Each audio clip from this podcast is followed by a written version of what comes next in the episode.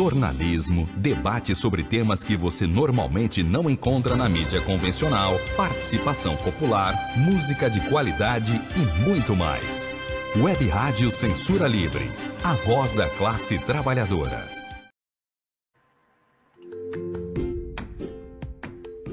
Olá, eu sou Lucília Machado, jornalista e diretora da consultoria Cessar Comunicação, Diversidade e Inclusão. Este é o podcast Acessando Lucília, que você ouve e assiste todas as terças-feiras, a partir das 18 horas, na web rádio Censura Livre, pelos canais do Facebook e do YouTube. Fique com a gente!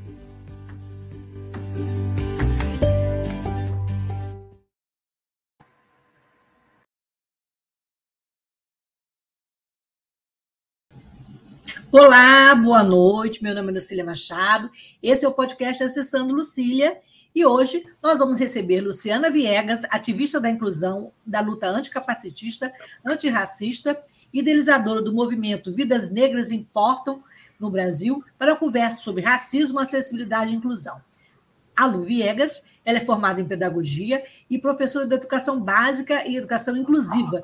Também é influenciadora digital e mãe de Luiz, um menino autista não oralizado. Eu vou me apresentar, que eu esqueci de escrever. Eu sou uma mulher branca, de cabelos castanhos escuros, estou com óculos dourado fino, é, batom da cor da boca, meu nariz também é fino, e atrás de mim tem uma parede rosa claro, um armário branco, uma porta e um porta-retrato colorido. Lu, bem-vinda a esse espaço de diversidade e inclusão.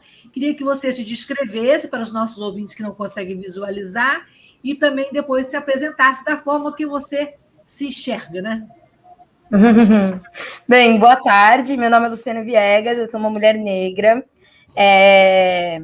Eu tenho dreads até a altura do ombro, estou vestindo uma camiseta preta, estou com fone de ouvido branco, estou é... de maquiagem hoje, estou é... sentada na frente de uma estante suspensa de livros e, e uso óculos. É... Bem, é, acho que já falou tudo assim na introdução de que eu sou professora, sou ativista, também tô, tô, sou influenciadora digital e também uma das idealizadoras do movimento Vidas Negras com Deficiência Importa. Fora isso, fora tudo isso, né? O que faz eu ser tudo isso é eu ser autista. Então, para mim, ser autista faz parte da minha identidade e do que eu sou. Acho importante a gente deixar isso claro aqui para as pessoas. Obrigada, Lu. Sim, Lu, e como é que você descobriu uma pessoa autista? Você comentou que o seu, você descobriu, o seu diagnóstico foi tardio, né? E como é que foi a sua trajetória até o diagnóstico e depois do diagnóstico? O meu diagnóstico ele vem com meu filho, né? O meu filho é um menino autista, de foi diagnosticado com um ano e nove meses. E aí meu diagnóstico vem partindo dele. Depois do diagnóstico dele, eu comecei a perceber que eu não era uma pessoa que ficava tão distante assim, né, da, da da realidade dele.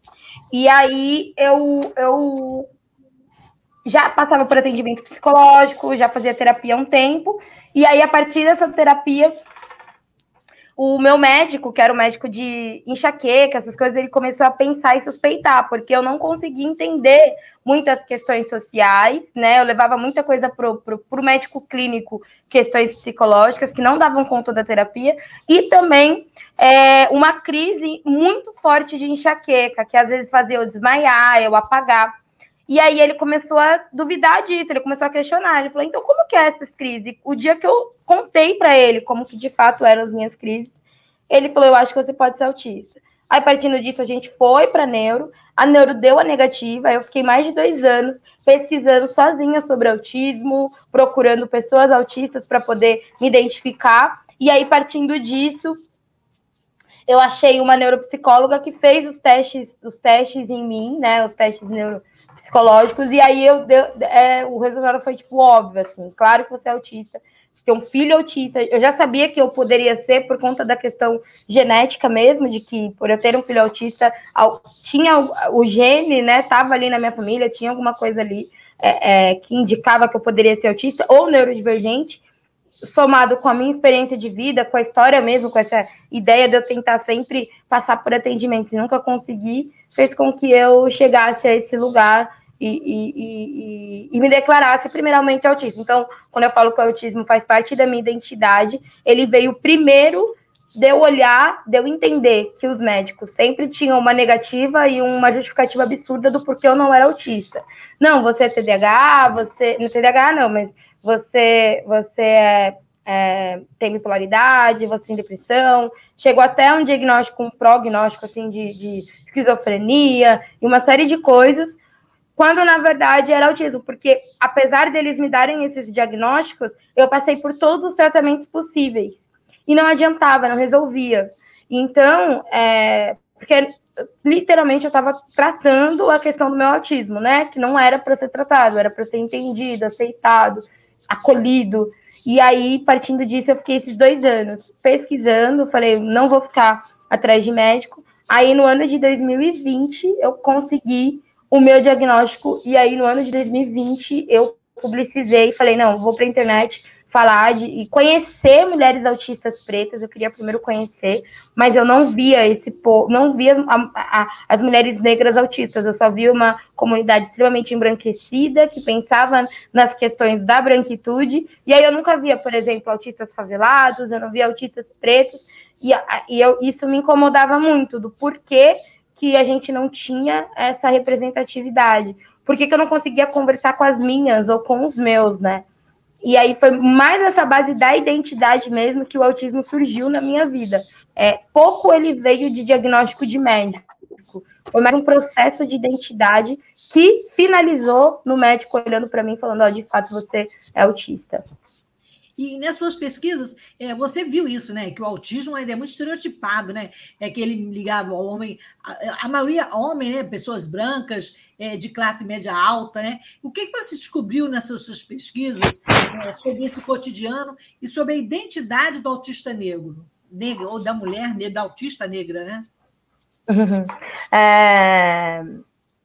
Primeiro, eu descobri que a gente tem uma comunidade de pessoas com deficiência. Eu sempre trabalhei com, com, como, como professora de educação inclusive, eu sempre trabalhei próximo da comunidade PCD como aliada, né? Então, como uma profissional que estava ali tentando o tempo todo é, tratar esse, esse debate é, é, de maneira plural.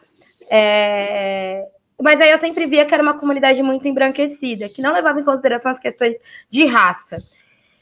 Isso trabalhando como aliada. Quando meu filho foi diagnosticado autismo, eu já senti o primeiro baque, porque ele foi diagnosticado com um ano e nove meses, o meu filho não fala, e a gente mora numa periferia.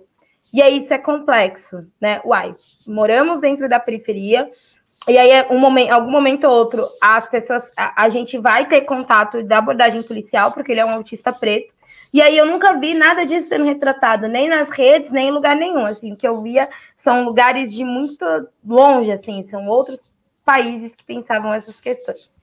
É, partindo disso, eu, eu já comecei a ficar com a antena ligada em relação a isso. Falei, opa, pera lá. Então a gente tem uma comunidade que majoritariamente não pensa em pessoas pretas. Isso se torna um pouco perigoso quando a gente está falando é, é, de um país que a maior parte das pessoas são pretas.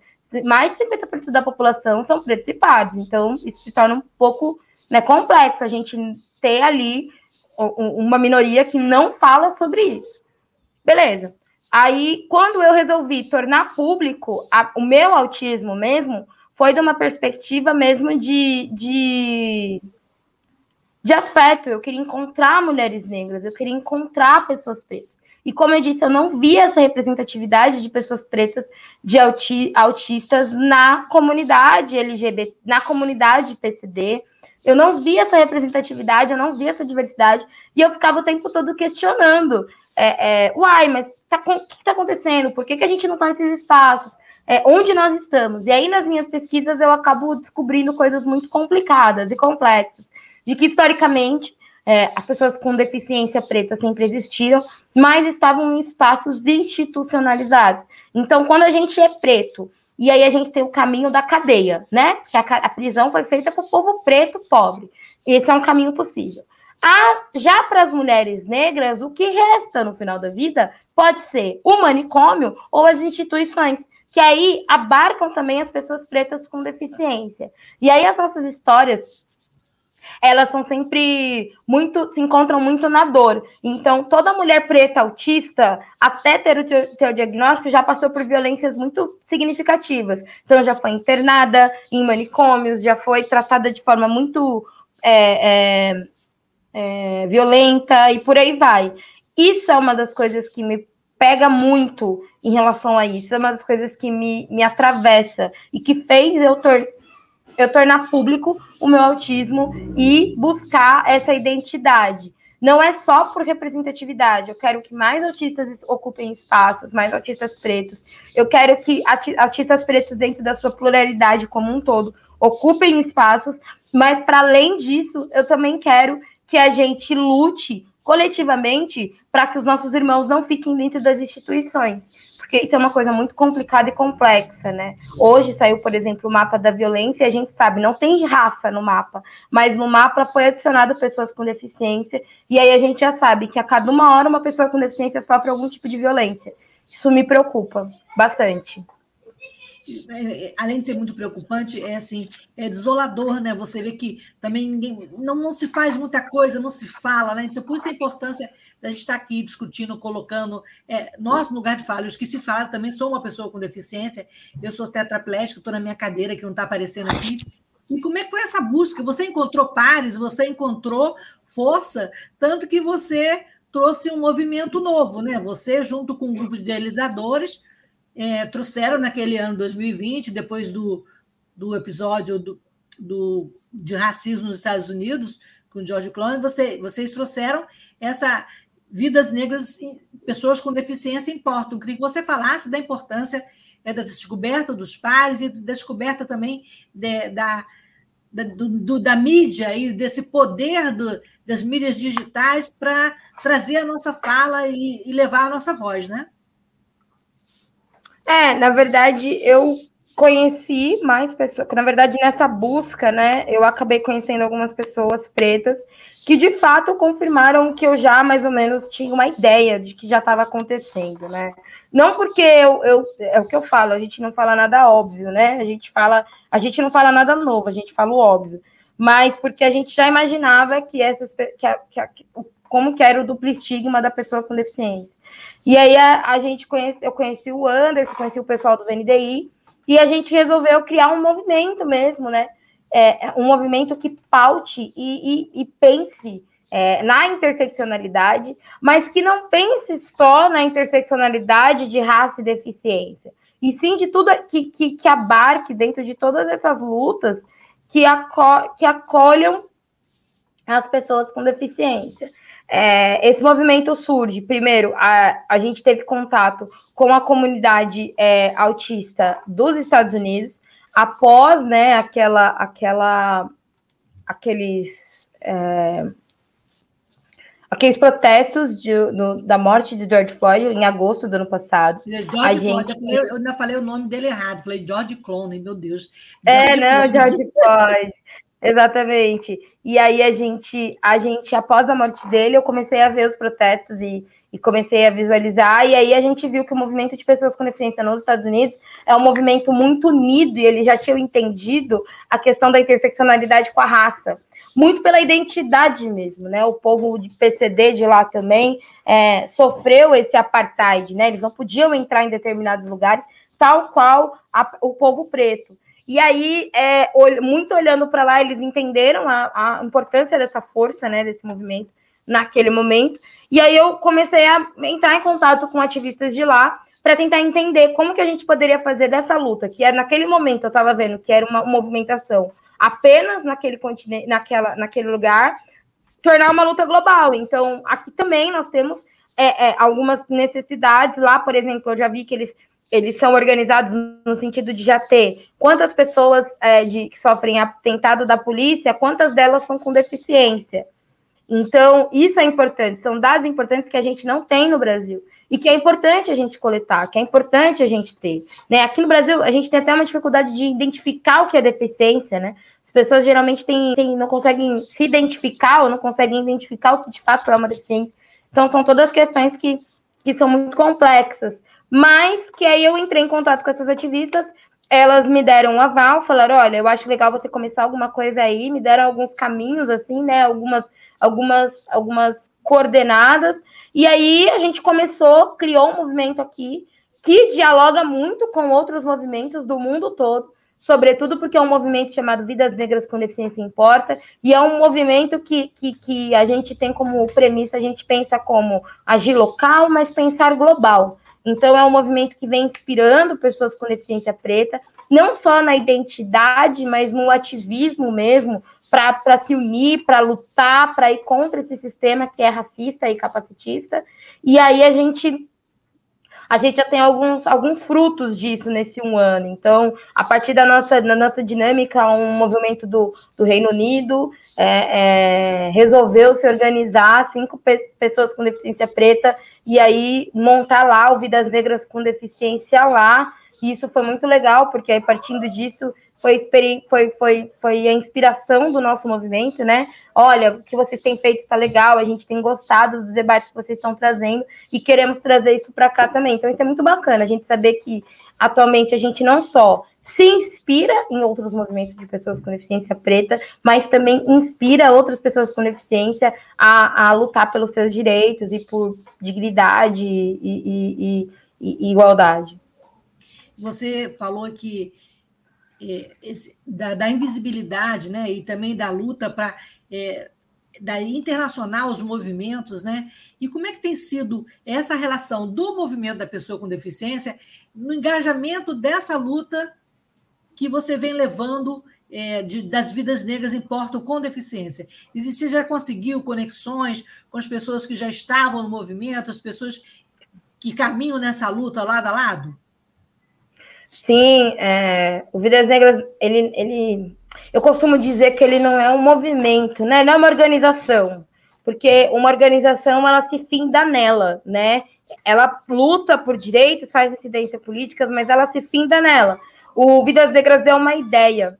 E aí essa ideia que rompe e que constrói uma estrutura muito bonita, muito complexa e que assim as pessoas com deficiência é, é, é, muito engraçado porque a gente denuncia essa falta de visibilidade e aí o movimento de pessoas com deficiência acolheu e fez a meia culpa mesmo de fato, nós passamos muitos anos sem falar de interseccionalidade. De fato, nós passamos muitos anos sem falar de raça e acolher o movimento Vidas Negras, né? E aí é muito significativo, por exemplo, que a gente teve na, na audiência do, do movimento Vidas Negras ser uma das 20 instituições é, é, é, a falar é, é, a favor do decreto, a falar sobre o decreto, a ser chamado e convocado historicamente para debater educação inclusiva. Porque é de fato é nas pessoas pretas e pobres e periféricas que estão é, a, a, é, que, que o resultado vai chegar, vai chegar na gente. Então, se não chama a gente para debater sobre educação inclusiva, é, o resultado vai bater na minha porta,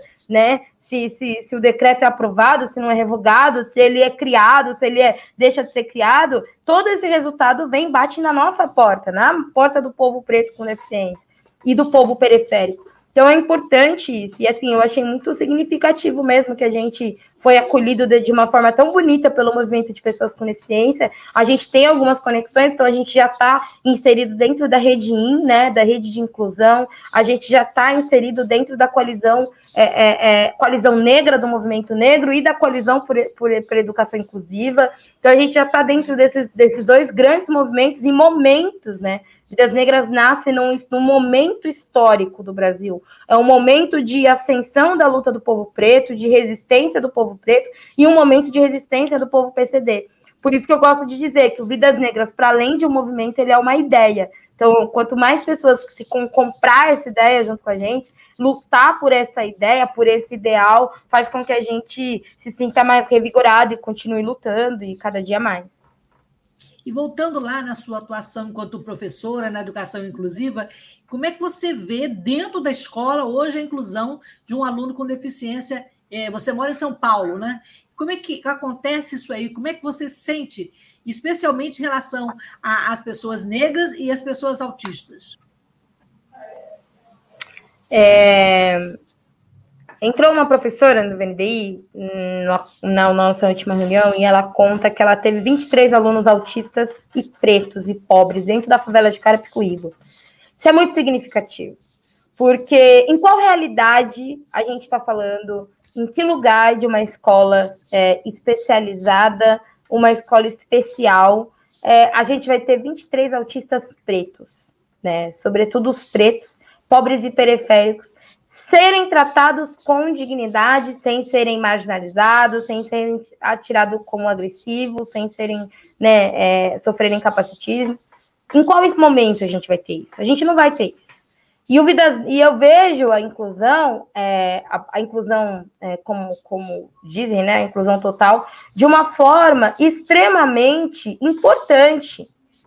Porque tal como nós, o Vidas Negras, dissemos e gritamos, né? E eu fui representante lá na audiência, a favela é diversa, né? A gente aprende a, a, a lidar com o diferente, a lidar com o diverso, a aceitar, acolher a, do jeito que dá, a forma que dá, muito antes da escola, né? Ali na favela é que surge ali a comunidade LGBT, o, as pessoas trans, então os travestis estão dentro das, das favelas. Importante a gente dizer, as pessoas sempre teve uma pessoa com deficiência dentro da favela, sempre teve. São, a favela, ela aceita e ela acolhe essas pessoas. E aí, quando a gente vem com um decreto, com uma que diz que a escola é demais para uma pessoa com deficiência, me causa muita tristeza. Me causa muita tristeza. Mas eu também faço a reflexão de que talvez essa escola não esteja é, essa, essa segregação não esteja partindo só do poder público. Eu acho que dentro das escolas a gente enfrenta uma relutância muito forte de inclusão, sabe? Muito forte. Eu acho que dentro das escolas a gente consegue visualizar alguns profissionais que parece que desistiram da educação, ou que desistiram do principal foco da educação, que é ser diverso. Eu acho que a gente precisa romper essas estruturas, romper essas barreiras, entender esses processos, porque eles são importantes, porque eles são necessários, porque eles são urgentes, sabe? É, dói muito para mim hoje, inclusive, ter passado por uma situação em que o meu aluno foi proibido de assistir um filme e que se eu não brigo para que ele assista um filme, porque foi dito que ele atrapalha a sala de aula do outro professor.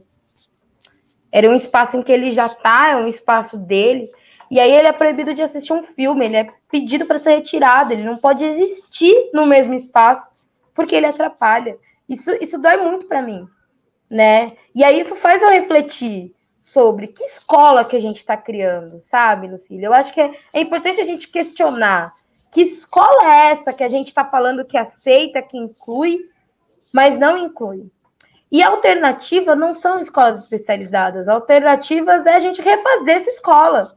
Porque essa escola não aceita o meu aluno com deficiência, mas também não aceita o meu aluno preto, essa escola também não aceita uma criança gay, essa escola também não aceita uma criança, como a gente diz né, na internet, a criança viada, essa escola também não aceita criança trans, essa escola também não aceita o diverso, o plural. Que escola é essa e para quem ela está sendo feita?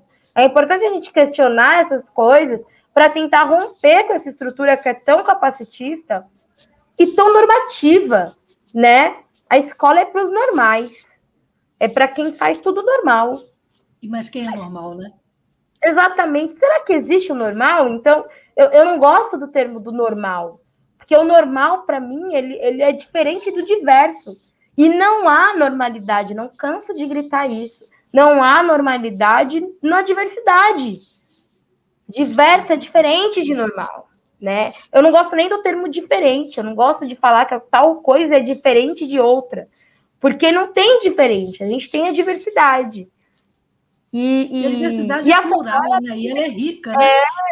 É, é, e a favela entendeu muito bem isso. O problema é que quando a gente vai para o asfalto, quando a gente vai para a sociedade em geral, a gente se perde. A gente simplesmente começa a entender que há lugares em que você não pode ocupar, tanto quanto favelado, quanto quanto pessoas com, pessoa com deficiência.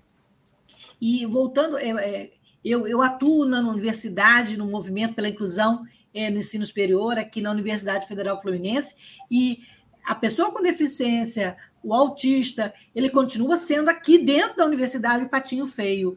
E eu já cansei de, de ver, de ouvir, de sentir. É, agora há pouco tempo mesmo, um aluno autista na engenharia agrícola, um aluno autista até na medicina, e as pessoas. É, mas o que, a gente vai fazer? O que, a gente vai fazer com essas pessoas como se as pessoas fossem um ET? Se elas não tivessem a sua potência, como se elas não tivessem a sua, a, a sua condição própria de seguir seus caminhos. Elas precisam de, de de que sejam apontados e facilitados esse caminho, né? Como é que você vê é, essa falta também de, de posicionamento, até no ensino superior, a falta de abertura mesmo, né?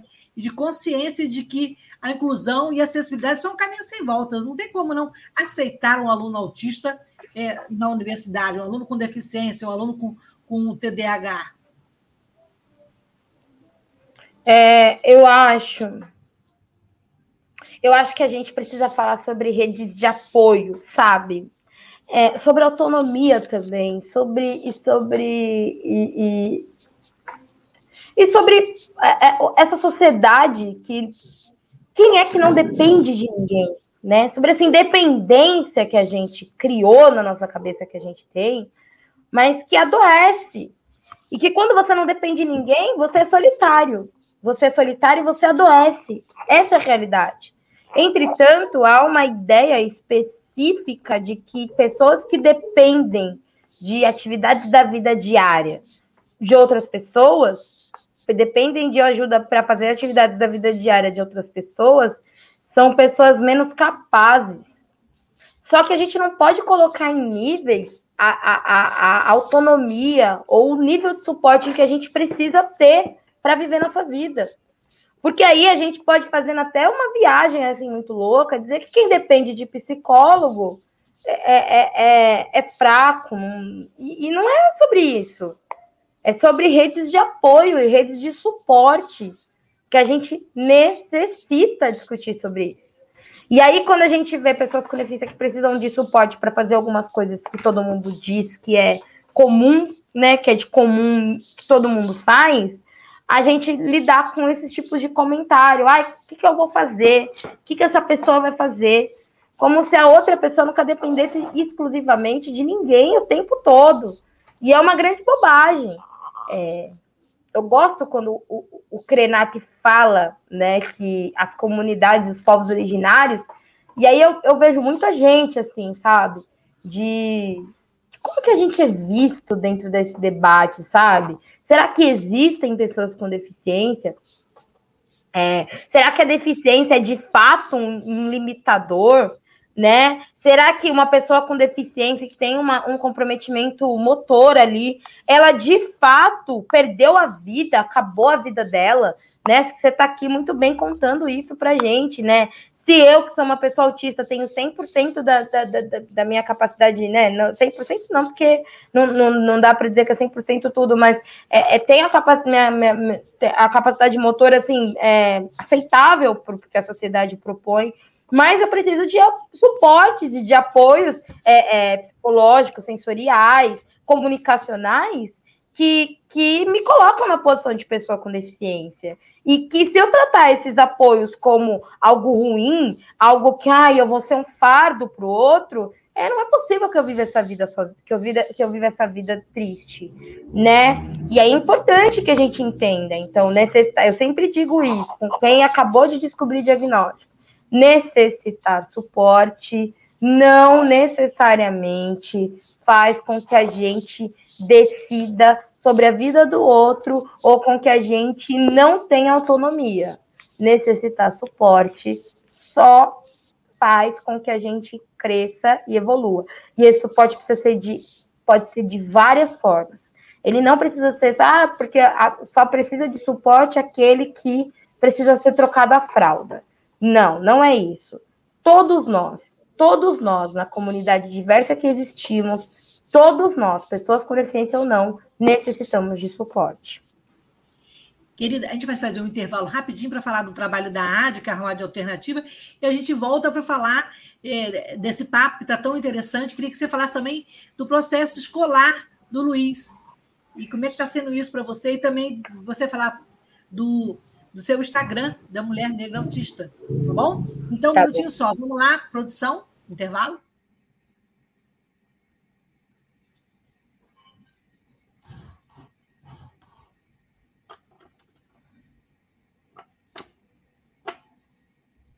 Para manter o projeto da Web Rádio Censura Livre de uma mídia alternativa, buscamos apoio financeiro mensal ou doações regulares dos ouvintes, de amigos e parceiros, já que não recebemos recursos de grandes empresas, políticos ou partidos.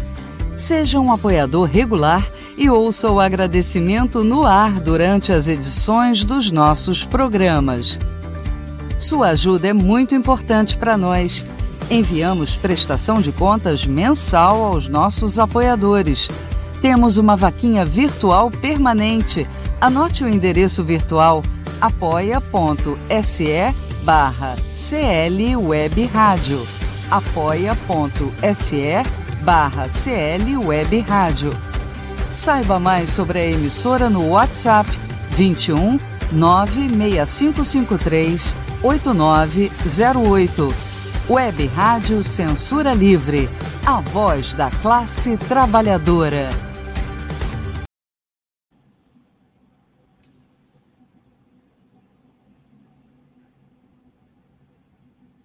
Bem, então voltamos ao papo aqui com a Luciana Viegas. Lu, você falou da rede de apoio, que é uma coisa muito importante. A gente já começou aqui com mães de pessoas autistas é, mulheres incríveis como a Andréia, do Grupo Juntos, a Adriana Boeri, do, do Papo de Mãe, é, e é muito importante esse apoio, essa rede, né? E como é que foi o processo de diagnóstico e como tem sido o processo escolar do seu filho? E a gente, antes disso, tem uma, uma, uma observação aqui da ouvinte Delma Pacífico. Pressionar os poderes dos pais por políticas públicas eficazes é um caminho para as organizações, concorda, Lu? Sim, Sim, eu acho que é, é, a gente precisa falar de redes de apoio de forma institucional, assim, real mesmo, assim. É, é sei lá, é, eu, eu, é um debate que eu ainda estou aqui tentando criar formas de entender, não só de entender, mas de propor isso de uma forma ampla, porque surgiu, inclusive, no, no, no Twitter, esse debate sobre o trabalho doméstico que é um trabalho que tem herança escravocrata, né? E aí, dentro do movimento, a gente prefere a extinção desse, desse, desse trabalho. Porque, afinal, na nossa cabeça normativa, todo mundo dá para limpar a própria sujeira, né? Todo mundo consegue limpar a própria sujeira. E só que não, não, não, não é bem assim não funciona desse jeito, os processos de viver e a experiência de vida, ela é diversa, como a gente já disse aqui. Então é importante a gente pensar de forma estruturalizada é, para que a gente não valorize uma herança escravocrata que vai cair na cabeça e na mão e no colo de mulheres negras, que historicamente sempre foi assim, mas que também a gente leva em consideração a dinâmica e a construção de outras pessoas e de outras realidades, de outras vivências. Isso é importante. Acho que é importante a gente deixar isso, isso claro. O processo do Luiz foi um processo muito. É, o processo escolar do Luiz tem acontecido de forma, de forma complexa, né? Essa realidade. Ele está com é... quantos anos hoje? Ele tá com quatro anos. Espera só um pouquinho. Tranquilo. Nossa. Só fecha, por favor. Desculpa. É, é um processo que ele, ele tá com quatro anos e ele e ele tá saindo assim da, da, da, da, do, da educação infantil indo para a escola, né? Já tá naquele caminho da educação infantil, seguindo para a escolarização. É complexo, porque, por um lado, eu sou professora de educação inclusiva, mas eu não consigo ser do meu filho. Eu preciso de outra pessoa que também pense em educação inclusiva da forma que eu penso, da forma que eu entendo, é, da forma que, que eu conduzo, para que meu filho seja incluído. E aí isso é muito tenso, muito complicado, porque aí a gente volta naquela ideia de que pessoas com deficiência é, dão medo na escola regular. Né? A, a, gente enfrenta esse capacitismo estrutural de que o que, que eu faço com essa pessoa com deficiência? Como que eu ensino ela? Como que ela aprende? Isso é, isso é complicado. Então, isso é um processo complexo, assim, para mim entender esse, esse, esses processos. Para além disso, a gente tem a questão é, do diagnóstico. Que quando uma criança entra com laudo dentro da escola, acabou. A né? criança vira um laudo. Ela, eles não veem mais a competência da criança. A criança virou um Por laudo. Por mais que a gente ache ok entender o autismo como identidade, é diferente de, é diferente de entender o autismo como diagnóstico. Sabe? Eu acho que isso é fundamental. Entender que o Luiz é autista e que faz parte da identidade dele, a forma de comunicação dele, é um processo bom, bacana para o processo de aprendizagem. Mas pegar o laudo e colocar na cara dele, ou pegar o laudo, tratar ele apenas como uma criança autista que não tem capacidade de evoluir muito, aí complica, aí já não torna o processo legal, o processo já não é viável, o processo é complexo. Então a gente enfrenta aqui é, essas dinâmicas e eu tento o tempo todo conversar com as famílias, né? Conversar com, com, com as professoras e, e, tratar, olha, vai fazer uma atividade, não usa só como alternativa, fala, porque você tem um aluno que não fala. Vai fazer uma atividade, pensa, repensa formas que você pode fazer com que seu aluno entenda e coopere. É, atividade de, de habilidade socioemocional, todo mundo tem emoção, né? Como que o Luiz transpõe essa emoção? Ah, mas se ele não fala, não entende. Não. Como que isso funciona? Eu acho que todos esses são processos importantes e complexos que a gente precisa ter na escola. E aqui não é diferente. A gente luta pela inclusão dele 100%, inclusive dentro da escola regular. E tem muita, ainda tem muita resistência é, em absorver, por exemplo, é, comunicação alternativa, incluir Luiz como, como uma criança, como um menino normal dentro da diversidade dele? É, eu vejo, eu percebo que assim, para além dessa dessa complexidade, é que o que eu vejo é que a resistência é no sentido de virada de chave da educação mesmo. A gente é ensinado a educar de um jeito só. E aí, quando a gente fala, esse não é o único jeito, a gente fala, mas aí não é o jeito certo.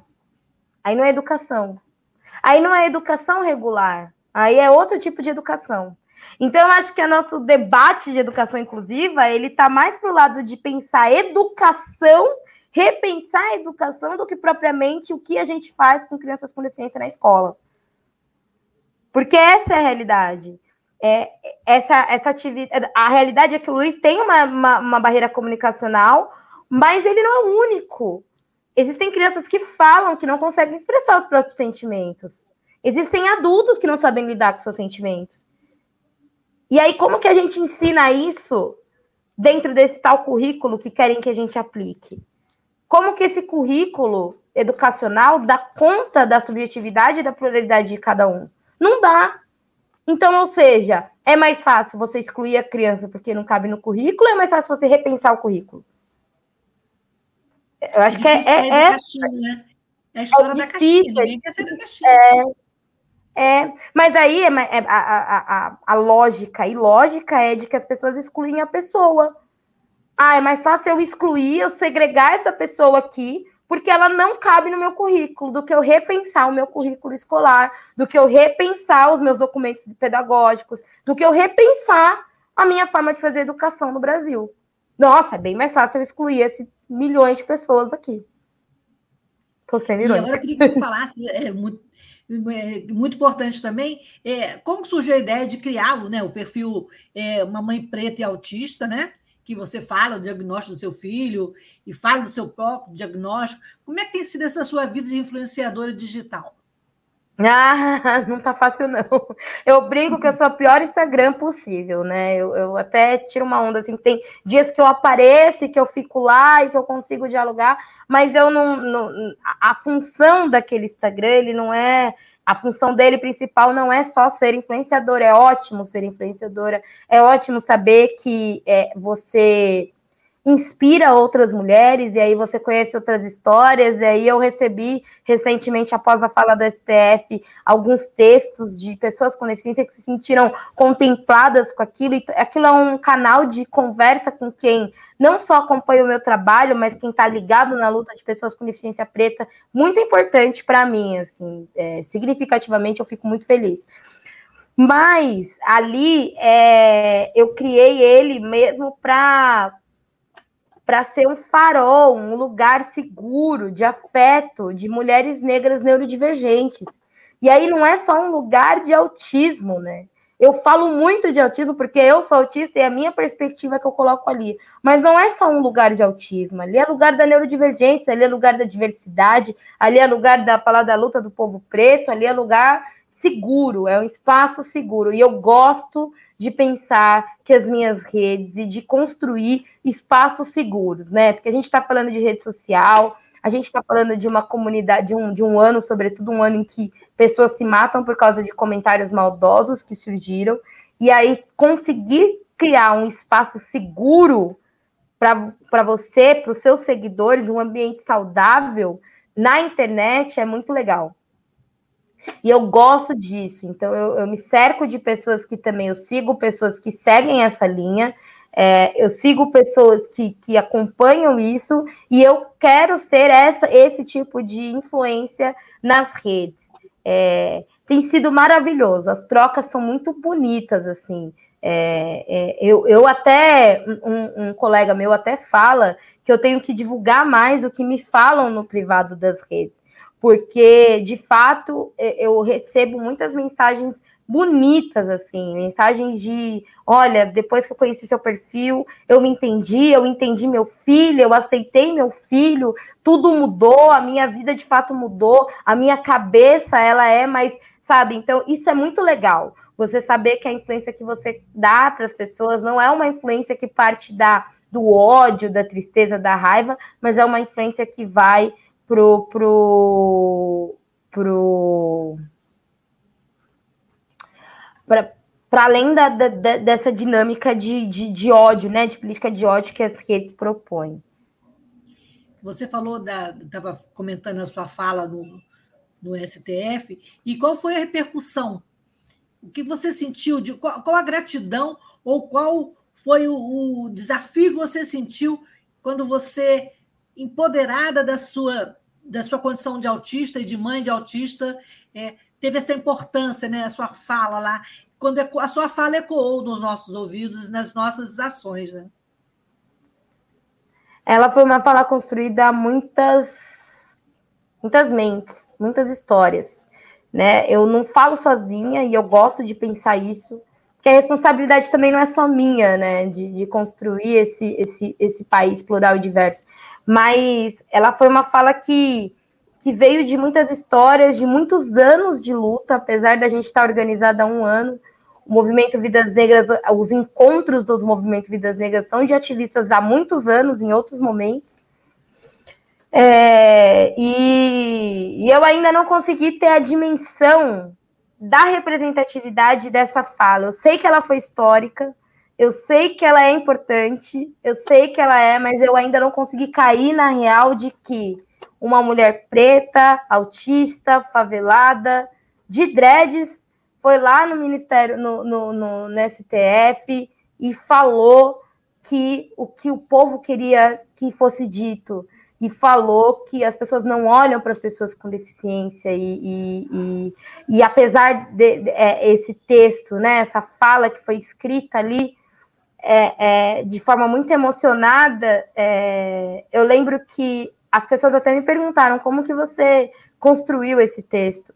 E aí eu lembro que eu conto que eu conto que eu estava assistindo um, um, um, um vídeo e aí eu estava vendo vários vídeos de várias falas de várias pessoas, porque eu queria fazer o melhor. E aí uma amiga minha me mandou um áudio, a Rita Louzeiro, me mandou um áudio falando assim: não pensa no STF, não pensa nas instituições, não pensa no que você tem, em quem você tem que impressionar nessa fala. Pensa no seu filho, pensa no meu irmão, pensa nessas pessoas com alto nível de suporte, porque aí a gente vai para o lugar de afeto. E apesar da fala ser muito empoderada, muito firme, muito forte, ela foi uma fala de afeto, porque eu pensei literalmente nessas pessoas que não, po não poderiam estar lá naquele momento falando o que precisariam ser dito, mas que vão ser as principais atingidas caso aquele decreto não fosse revogado. Então, foi extremamente importante para mim esse reposicionamento.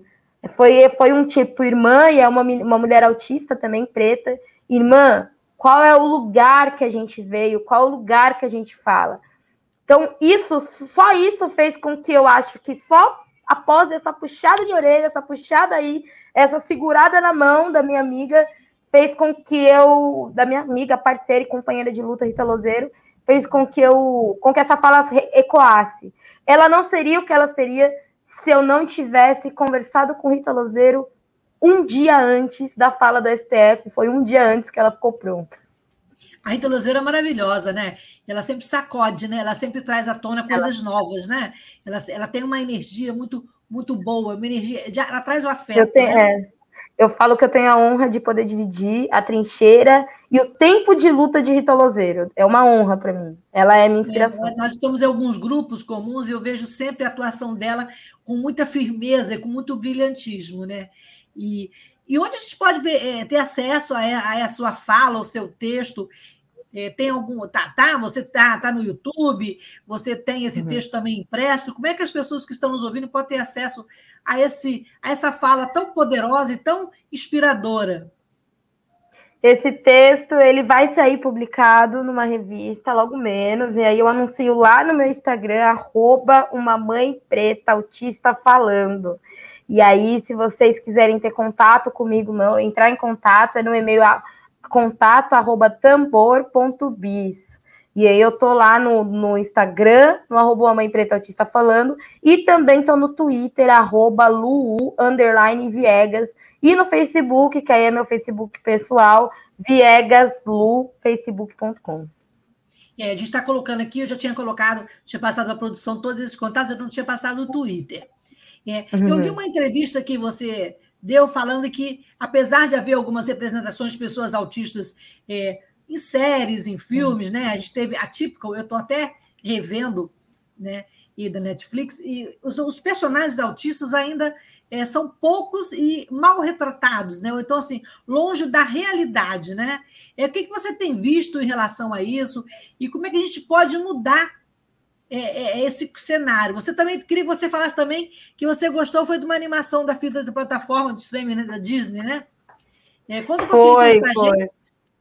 Dá, dá eu... essa dica importante. Uhum. Eu, eu sempre busco representatividade na mídia, né? De forma assim para levar, até para trazer para os meus filhos. É muito importante para mim que desenhos falem de pessoas com deficiência de forma sem ser, sem ser capacitista. É muito importante para mim construir com, com os meus filhos um mundo plural, para além do nosso círculo de amigos, porque o nosso círculo de amizade já é um círculo diverso, plural, tem de tudo e tá tudo bem. E aí eles já, já é, é, é, é bem importante isso para mim. Mas, para além disso, eu busco né, representatividade na, na, na escrita, na, nos desenhos e por aí vai. E aí eu, eu acho que do, do autismo a gente tem uma, um estereótipo muito forte que é do homem branco é, autista, o super gênio. E aí pouco a gente vê autistas pretos dentro. Na verdade, quase nunca a gente vê autistas pretos nessas representações. É, a única autista preta que eu fui ver, que não é oralizada, é importante a gente falar também que é importante ter filmes com pessoas que não são oralizadas, porque a comunicação não se dá só através do, da fala, né? A gente sabe disso é, foi no Fitas. E aí ele é, um, ele é um curta, né? Que eu até brinco que você assiste cinco minutos e chora 20 lá no, no, no Disney, no Disney Plus. E aí, é, nesse Fitas tem o. o um, um, um, esse é um curta de um menino que está fazendo uma travessia no barco, um menino negro, sem deficiência faz uma travessia num barco com uma menina autista não oralizada e aí ele estabelece esse tipo de comunicação. E é muito bonito. Então, deixa aí a dica para as pessoas assistirem, porque é um, um, documentário muito bom. Eu gosto muito também de Atypical, então eu acho que Atypical é um, um, uma série boa. Sempre com aquela ressalva, né? Poderia ser um autista preto, poderia ter um autista preto na série, até tem, mas ele tá ali no papel secundário, mas poderia ser um autista preto para que a gente também se sinta representado nessas histórias, que já representam muito só de falar do autismo sem ser capacitista. A gente já teve até em novela, né, um autista é, no passado recente, né? Mas assim, é, mas... eu não vejo muito essa discussão aqui no Brasil, eu não vejo muito essa retratação na nossa telenovela, é, nas nossas séries. Por que, que falta? O que, que, que falta para o autista ser um personagem das novelas e trazer a realidade? Eu acho que falta pessoas com deficiência no casting mesmo, na construção, escrevendo novelas, é, é, é ajudando, né, é, produzindo novelas. Porque enquanto a gente não tiver essas pessoas para lembrar o quanto é capacitista agir de determinada forma, falar de determinada forma, a gente vai seguir continuando fazendo, é, cometendo os mesmos erros. Então, acho que falta protagonismo da gente. A gente, a gente precisa estar nos espaços, né? E a gente não está indo em todos eles, sobretudo na mídia. A mídia tem reservado muito pouco para a gente. Essa é a grande verdade. É, e a gente tem que aproveitar esses poucos espaços que a gente tem para trazer a nossa voz, para trazer a nossa luta, né? Isso é, isso é Exatamente. É, é, esse espaço que você ocupa no Instagram, que a gente ocupa aqui na rádio, e que pessoas como o Dudu também, o Dudu é aluno da nossa Universidade Federal Fluminense, é, e a, a própria a, a, pequena Lô e tantos outros que né, estão trazendo, é, às vezes com humorismo, com sarcasmo, né, um pouco da nossa dura e cotidiana realidade. Né? É, e como é que você está vendo é, esse momento de pandemia, né? E o que, que você espera da pós-pandemia, em termos do, do, movimento das pessoas com deficiência, dos negros importam, das mães autistas? É, eu acho que, Lucília, a gente não vai existir um novo normal, né? A gente precisa lembrar que nessa pandemia, lá no início dela, quando foi estipulado o tal dos protocolos de Sofia, nós fomos os primeiros a serem descartados. Ah, então pessoas com deficiência podem morrer, porque afinal são pessoas é, menos que o outro. Mas eu acho que esse debate mudou muito. Né? Isso, né?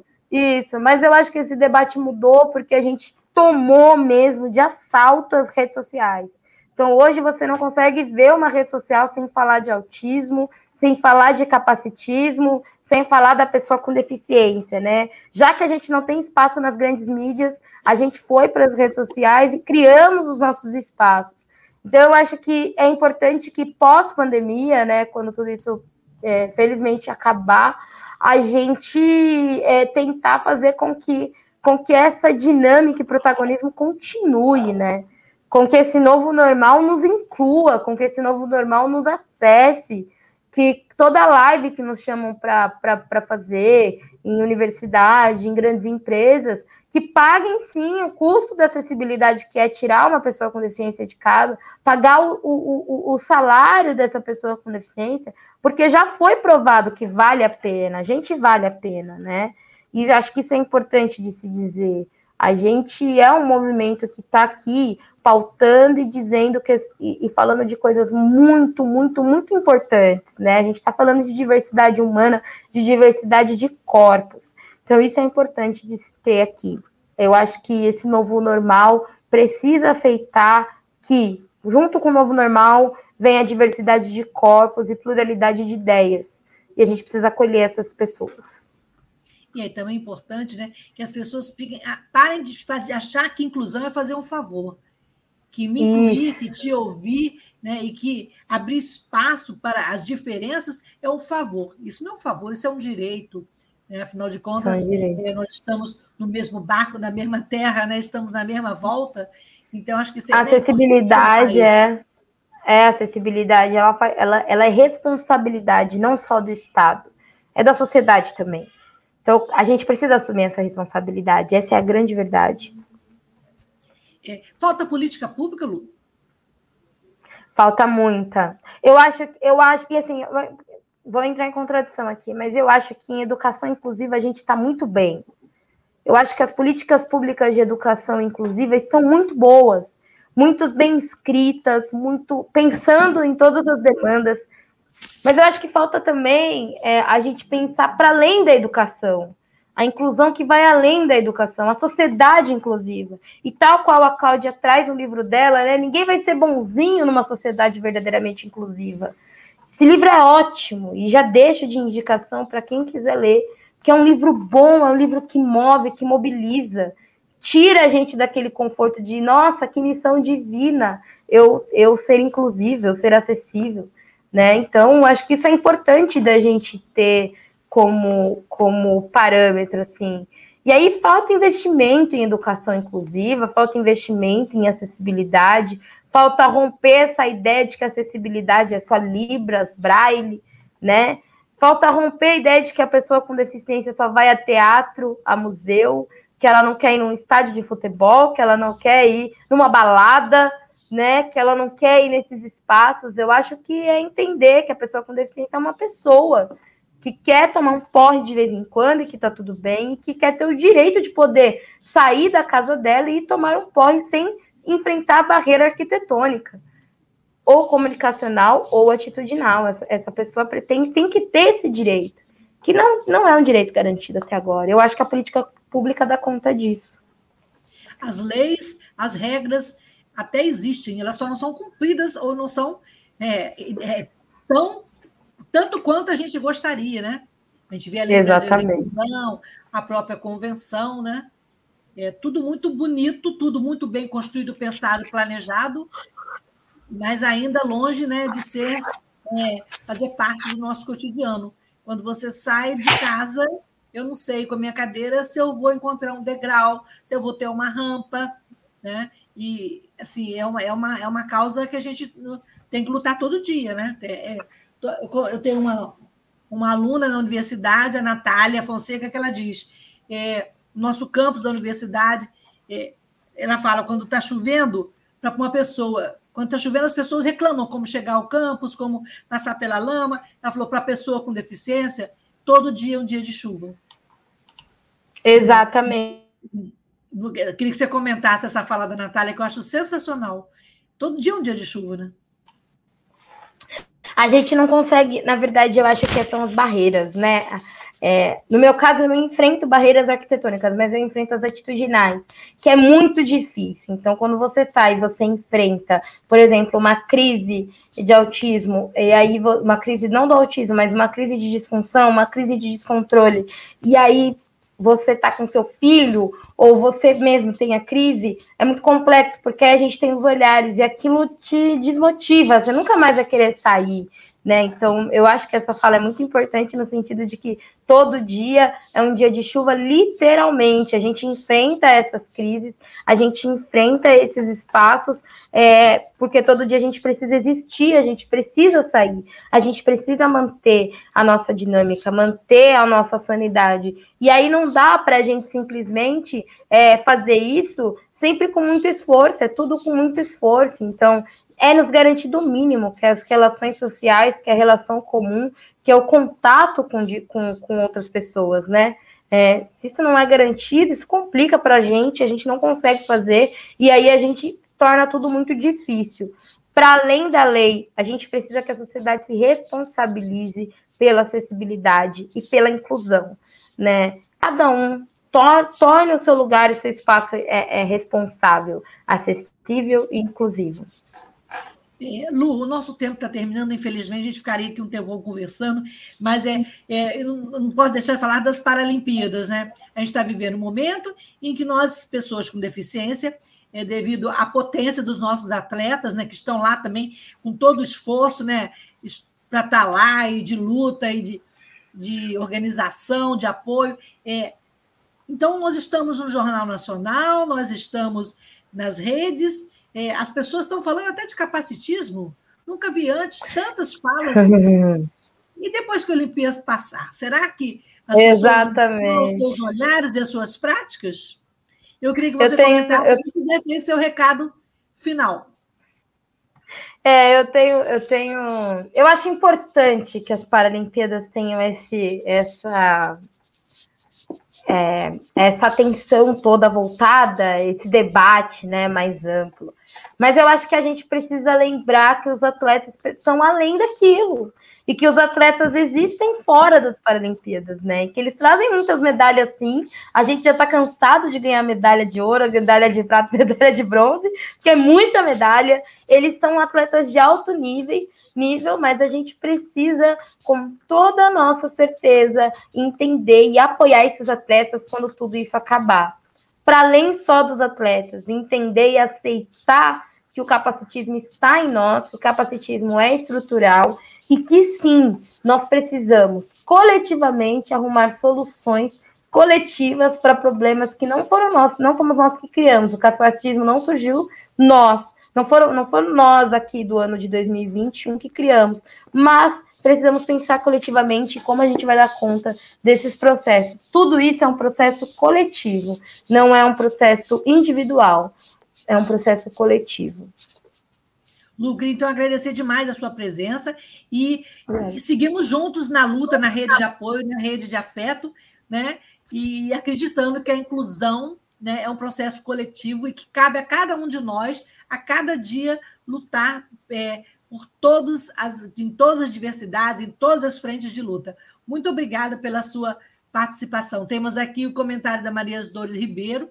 Boa noite, parabéns pelo tema. Só cheguei agora, assist, assistirei ao replay. Pois é, o nosso podcast ele vai ficar no YouTube, tá. aqui também no canal do Facebook, no, no Spotify, no Google Podcast e no Anchor. Eu vou colocar nas redes os links e quem não teve a oportunidade de, de ouvir a leveza e a, e a potência da voz da Lu, não vai faltar oportunidade. E ela também está nas redes, como a gente colocou aí, no Twitter, no Facebook, no Instagram e na vida, né, Lu?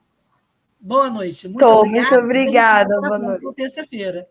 Beijo grande. Boa noite. Tchau, tchau.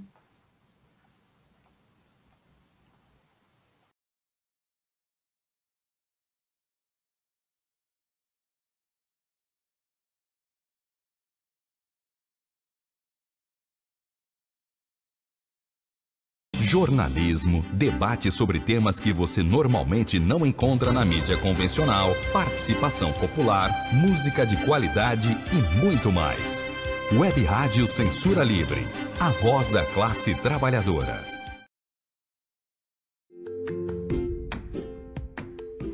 Olá, eu sou Lucília Machado, jornalista e diretora da consultoria Acessar Comunicação, Diversidade e Inclusão. Este é o podcast Acessando Lucília, que você ouve e assiste todas as terças-feiras, a partir das 18 horas, na web rádio Censura Livre, pelos canais do Facebook e do YouTube. Fique com a gente!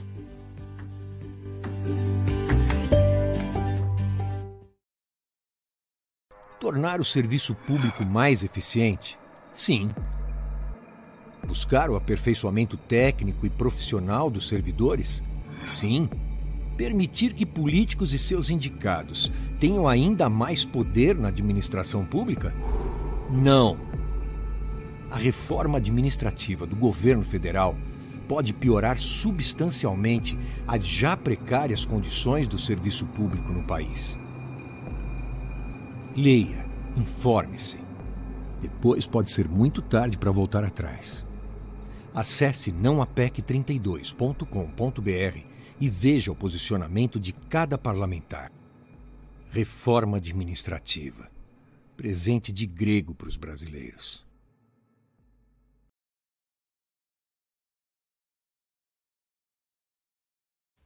Para manter o projeto da Web Rádio Censura Livre de uma mídia alternativa, buscamos apoio financeiro mensal ou doações regulares dos ouvintes, de amigos e parceiros já que não recebemos recursos de grandes empresas, políticos ou partidos.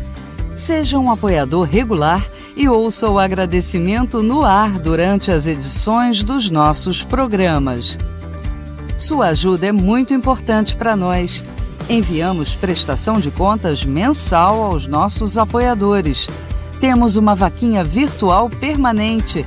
Anote o endereço virtual apoia.se barra CL Web Rádio. apoia.se barra CL Web Rádio. Saiba mais sobre a emissora no WhatsApp 21 96553 8908. Web Rádio Censura Livre, a voz da classe trabalhadora.